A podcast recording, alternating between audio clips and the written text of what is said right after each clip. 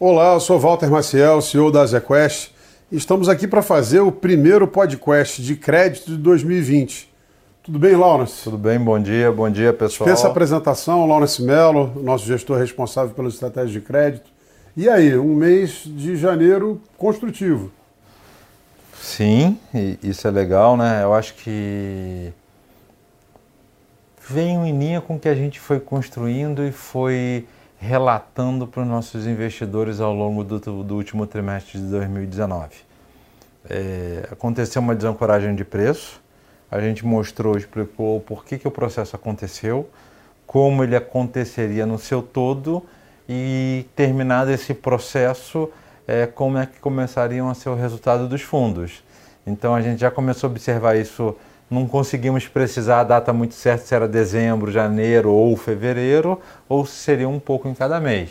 O que, que a gente viu? Dezembro, uma estabilização e já boa parte do fenômeno de volta, né? É aquele efeito do estilingue, a corda vai para um lado, depois ela volta de maneira forte para o outro, é, acontecendo em janeiro. Então, até em linha como a gente foi cravando, cravando não, esperando que acontecesse usando da boa prática. Sim, fomos dando esse guidance. É... Ah.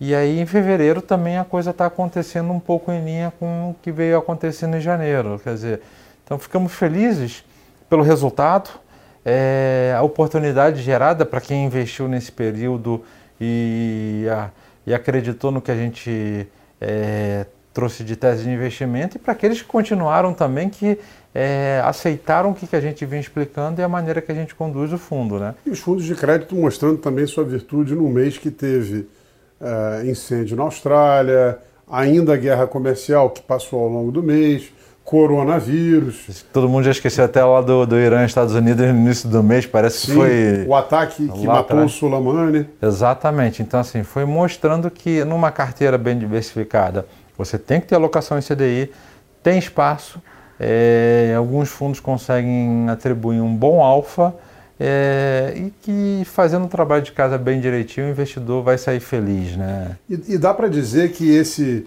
não foi uma crise de crédito, né? a gente já falou isso aqui várias vezes, não vamos voltar no tema.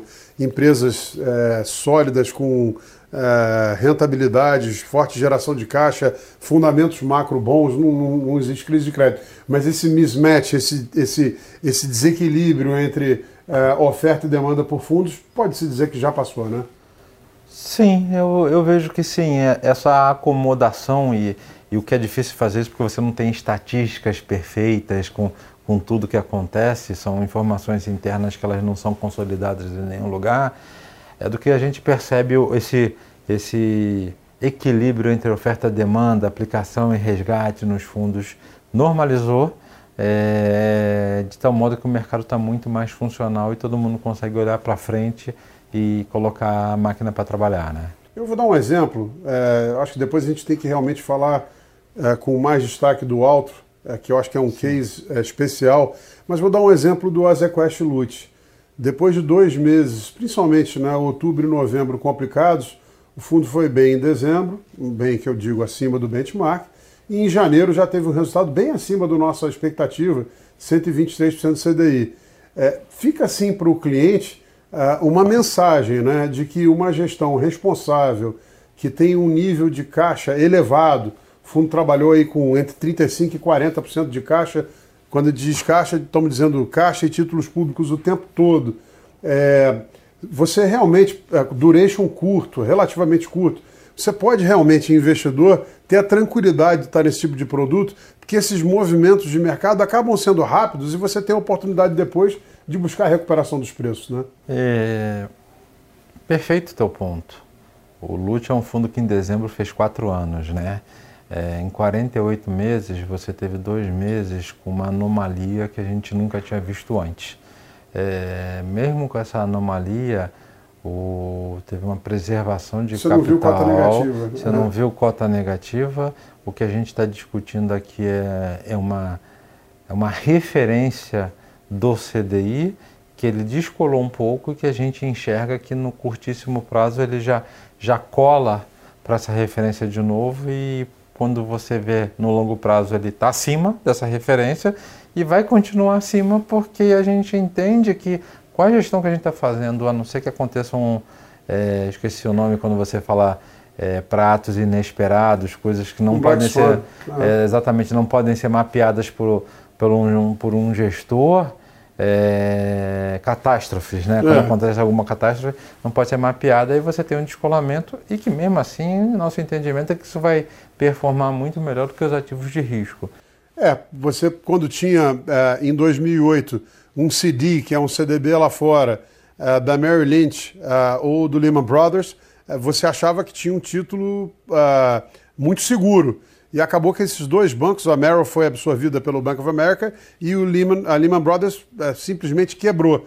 O que eu quero dizer é que você está num produto concentrado em um único ativo, você acaba podendo ter muito mais risco se aquele ativo for mal. Então, fundos como os nossos, que têm uma carteira pulverizada, reduzem, né, Laura, muito o risco uh, uh, que o cliente acaba incorrendo.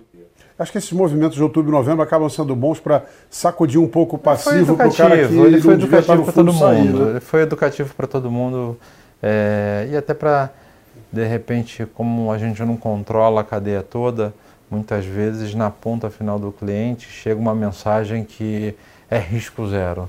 Não existe nada risco zero. Nascer já, já, te, já, já coloca algum risco nessa vida. Exato. É, então, com, o que é importante fazer é o seguinte: no que der para a gente deixar mais confortável, redondinho e seguro, nós vamos fazer. Mas risco zero não, não existe. Você tem lá. uma, estão lá e você tem uma volatilidadezinha, que foi realmente o que aconteceu, e a prote... o dinheiro do, do investidor está protegido. Vamos falar do alto? Ah, esse, esse a gente merece falar, né? 139% do CDI no mês. É até ruim ainda estar atrelado ao CDI, mas acho que isso está muito na cabeça do investidor. Acho que tem um excesso de retorno aí fabuloso uh, para o que o fundo se propõe. O outro acho que é o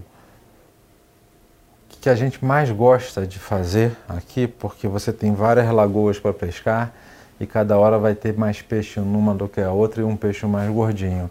E é essa que o alto permite. Você tá, tá ali trabalhando vários mercados diferentes, várias estratégias e você consegue gerar alfa. Essa que é a grande é, importância. Muitas vezes o fundo de crédito, para quem não conhece, você tem um carrego, você pega um ativo, prevê quanto ele vai dar e o fundo vai dando esse resultado. Adianta um pouquinho, atrasa um pouquinho, mas dá aquele resultado. O Altra ele tem uma gestão que se aproxima do que acontece no mundo de ações e de multimercado. Você compra uma coisa, vende, você tem um giro na carteira muito maior, que foi que fez que mesmo com esse evento que, que deu um tropeço em muita gente da indústria no final do ano passado, o Altro, é, nos meses ele teve um rendimento abaixo do esperado, mas mesmo assim ele fechou o ano em linha com que é a proposta dele comercial e já volta acelerando muito na frente dos outros. Então, assim, se tem um lugar agora para ter o dinheiro que está em CDI e você não precisa de uma liquidez pronta de D1, mas uma liquidez de médio prazo, que é o caso do Alto D45, esse é o lugar. É onde você vai ter a melhor rentabilidade e com uma segurança de crédito muito, muito forte, principalmente comparado com os PIAs que existem no mercado. É, lembrando ao investidor que o Altro acaba investindo basicamente nos mesmos ativos do Lute. O que muda é a concentração e uma gestão mais ativa. Né? Exatamente, exatamente. O fundo permanece aberto. O fundo permanece aberto. É... O ambiente de compra de ativo para o fundo está saudável. A gente tem spreads bem interessantes. Entendemos que vai continuar por um tempo. Então, o que, que eu estou falando com isso? Que aquela pessoa que entrar ele vai ter certeza que eu vou ter uma carteira não só boa agora, como eu vou conseguir fazer a manutenção dessa qualidade de, de rentabilidade da carteira. Bom, gente, isso aqui, mais convicção que isso, não tem. É, então, acho que é um momento interessante de investir. Olhem para o alto. É um produto que ficou mais de um ano é, fechado. Então, aproveitar esse momento de mercado que te permite ter uma rentabilidade consistente com um risco associado muito baixo. Isso aí, Lawrence. Acho que a mensagem está dada. Esperamos vocês. Gente, é tchau, tchau. Obrigado, até o mês que vem.